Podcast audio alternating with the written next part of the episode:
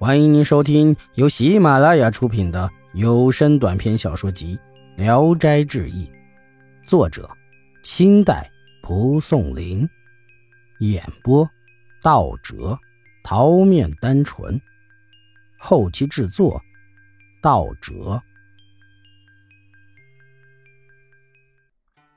狐女伊衮是九江人，一天晚上，他正在独坐。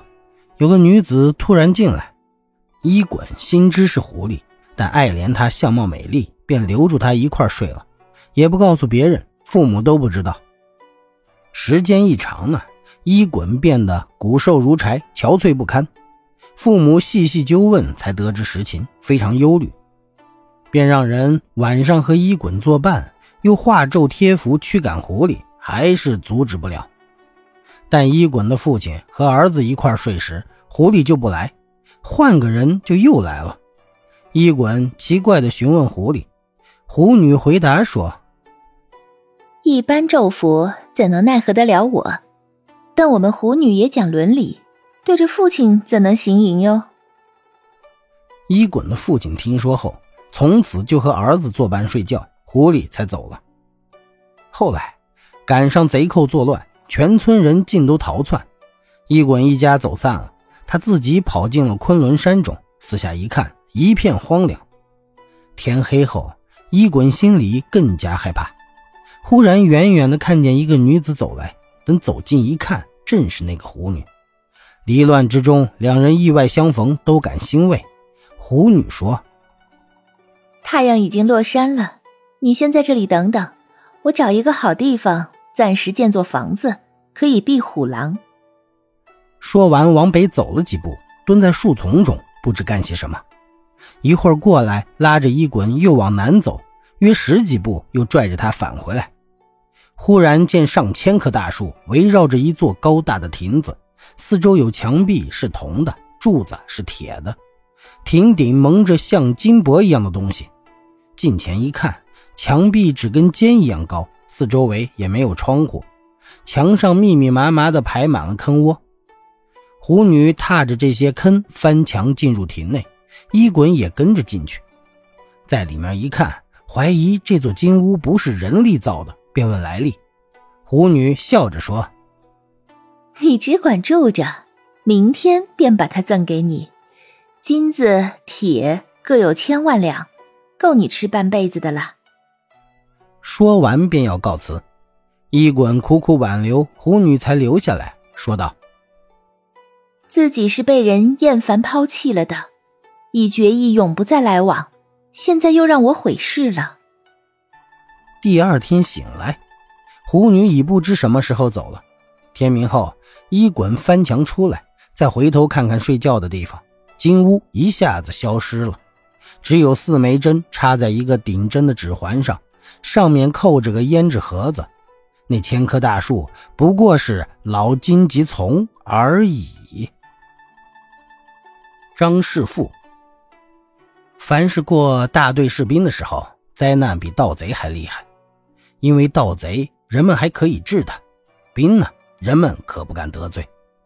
兵不同于盗贼的一点，只是不敢随便杀人而已。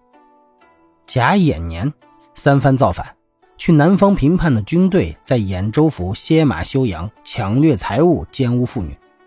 正赶上连阴天，田里积水成湖，老百姓没处跑，便划着小筏子躲到积水的高粱地里。兵知道了，光着身子骑着马进水找妇女奸污，很少有幸免的。只有张世富不躲藏，毫无顾忌的在家。家里有间厨房。夜里，同丈夫把那里挖出了一个深坑，坑底竖上尖尖的竹矛，坑口盖上树节帛，帛上再铺上席子，像睡觉的地铺。张师傅从容的在灶房做饭，来了兵就出门给点吃的。这时有两个蒙古兵蛮横的要奸污他，他说道：“这好事儿哪能当着人干？你两个人，难道叫一个看着吗？”其中一个微笑着，咕哝着就出去了。他和另一个进了那间屋，指指席子，叫他先上去。结果脖被压断，兵就陷进了坑里。他又另找出脖和膝盖上，故意站在门口引诱。一会儿，咕哝着出去的那个兵进来了，听见有人嚎叫，不知是哪里。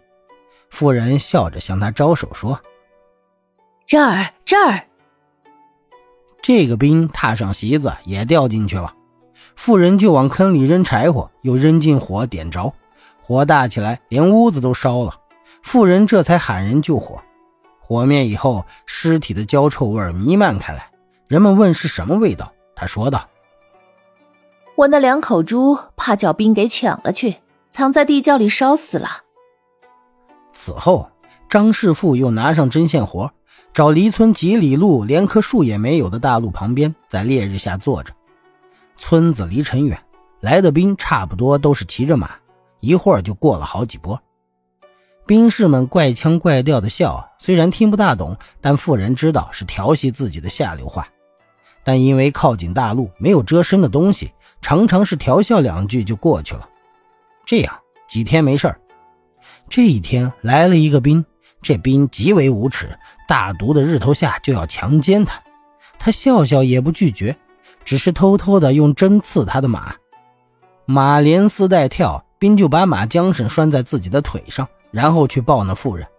妇人忽然拿撑鞋的锥子狠狠地刺马脖子，马痛得狂奔起来，缰绳又一下子解不开，拖着兵跑了几十里，才被别的兵拦住。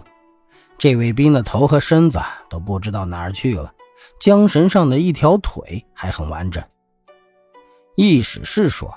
汉代陈平六度奇迹战胜强敌，而这位妇人用奇迹制服强暴作恶的兵卒，保住了贞操，真称得上是位贤良妇女。本集演播到此结束，谢谢大家的收听，喜欢请点赞、评论、订阅一下。